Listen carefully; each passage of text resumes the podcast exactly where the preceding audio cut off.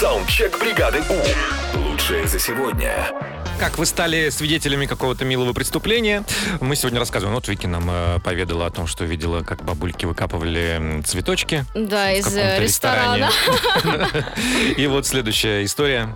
А, Я наблюдал похожий случай, как у Вики, когда в музее-заповеднике Царицына женщина после прохождения экскурсии заказала чай, выпила чай забрала чайник. Нормально. Чай из чайника пила прям сразу, чтобы не размениваться. Но есть не только свидетели, есть, собственно, участники. Доброе утро, Европа Плюс. Все-все-все. У меня была такая история. Мы, короче, сидели в кафе, выпивали. И под это дело, в общем, я потихонечку увела красивую черную пепельницу. Ну, Простите меня.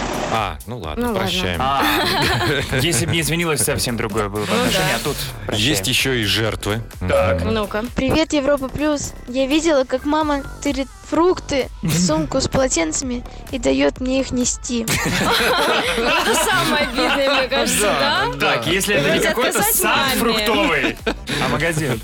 Доброе утро. Сидел в кафе, за одним сотником сидели две бабульки, которые заказали себе вина, салат, еще что-то. Когда официант ушел, они достали свое вино, подливали и подрезали овощи в салат.